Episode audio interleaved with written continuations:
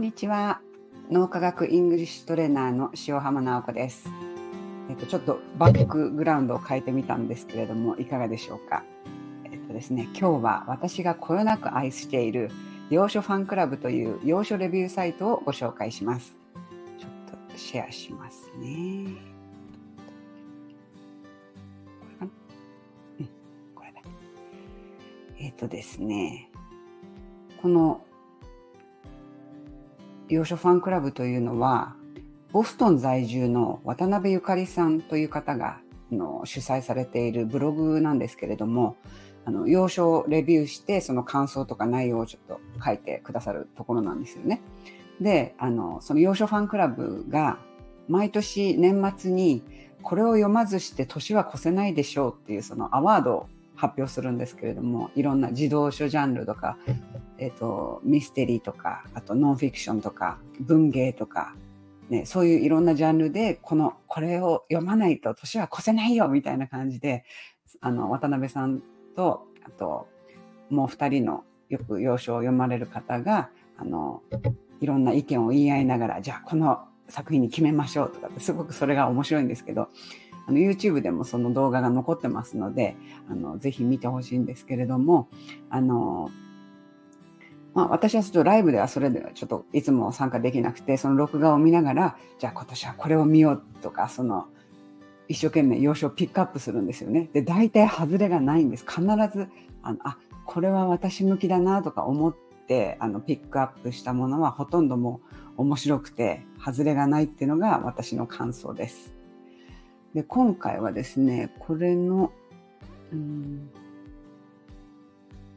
ね、これを読まずして、年は越せないでしょうの最終審査のところで、えっ、ー、と、どれだったかな。スモールマーシーっていう、マーシー図かの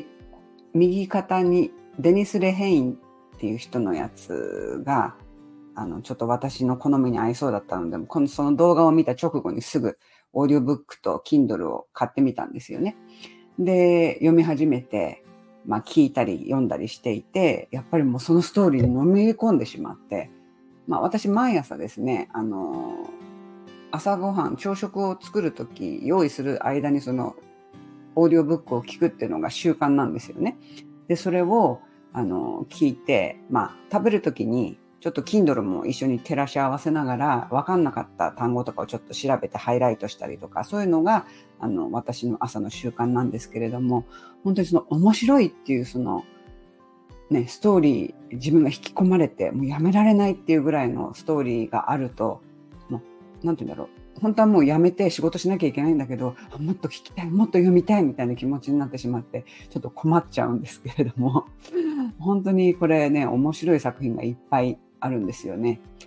で、あの、私がなんでオーディオブックを聞くかっていうと、あの、日本語の本に比べると私、英語を読むのがすごく遅いんですね。で、そのオーディオブックで聞いたスピードが私にはすごくちょうどいいんですよ。で、なんか、隣に座って、あの、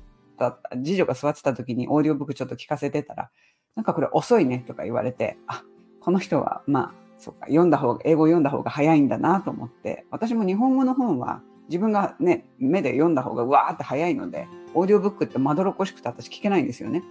だからその辺もまあちょっと、あのー、自分のね、ペースに合わせてやったらいいなと思うんです、思うんですよね。で、あのー、英語を頑張るっていうと、英会話、そうネイティブスピーカーとの英会話って思う人が多いと思うんですけれども、まあ私も実際ね、駅前留学のノバとかに通ってたんですけれども、あの実は英語って読むっていうことがすごく大事で読むことで全てついてくるんですよ。っていうのが分かったのがもう私もまあかなりね人生の後の方になってからなんですけれどもあの、ね、学校には必ず教科書があるように読んで読むことが基本なんだなっていうのを本当年取ってからしみじみ思うんですよ。なのでその読む聞く書く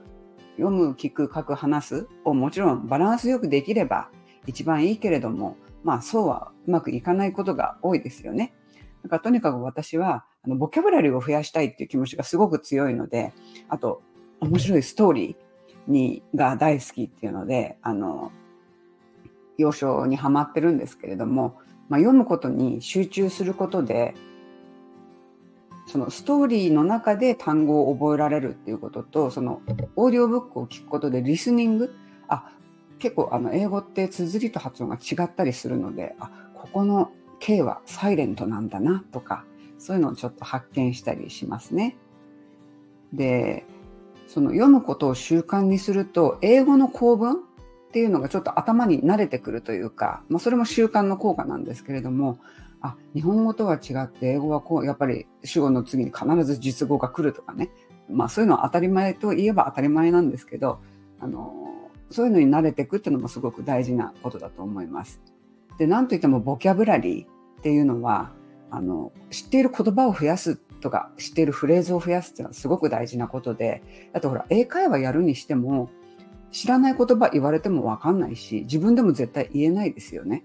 だからその、ね、ちょっとずつその自分の使いこなせる単語とかフレーズを増やしていくっていうことがとにかく大事なんですけれども、その土台の土台となるのが、あの、まあ私の場合は要所だった。まあ私ニュースというよりもやっぱりストーリーが好きなんですよね。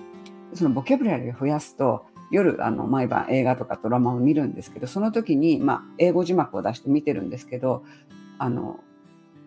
あ、この意味がわかんないとか、その意味調べをしたくなる単語、回数がすごく減るんですよね。それもまたその要所を読むモチベーションになっているというか、あの、いい感じで、あの、循環しています。ね。やっぱりほら、好きとか面白いとかいう気持ちがないと続かないんですよね、習慣もね。だから、そうだな。あとは、何でしょうね。うん。楽しいと思えること？本とか映画とかドラマでもいいし楽しいって思うとそのねドーパミンも脳の中にいっぱい分泌されるしその時にあこの人がこれを言ってたとかそういう場面ごと覚えられるっていうのがすごくいいですよね。だからあのもし幼少幼少って聞くとすごくハードルが高いって思う方もいるかもしれないんですけれどもこの幼少ファンクラブで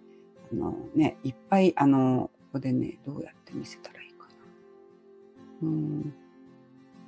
いしょこれであれ？どこに？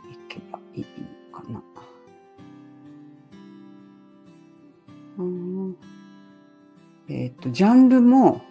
分かれしっかり分かれていて、自分が読める、自分に合ったレベルを、あの、確かめられるレベルテストみたいなのもあるので、ぜひこの洋書ファンクラブっていうあのブログサイトに行ってみてください。これは本当に間違いなくおすすめなので、あの、今年ね、英語力を上げたいなと思ってる方には心からおすすめいたします。ね、では今日はこれで失礼します。Have a nice day!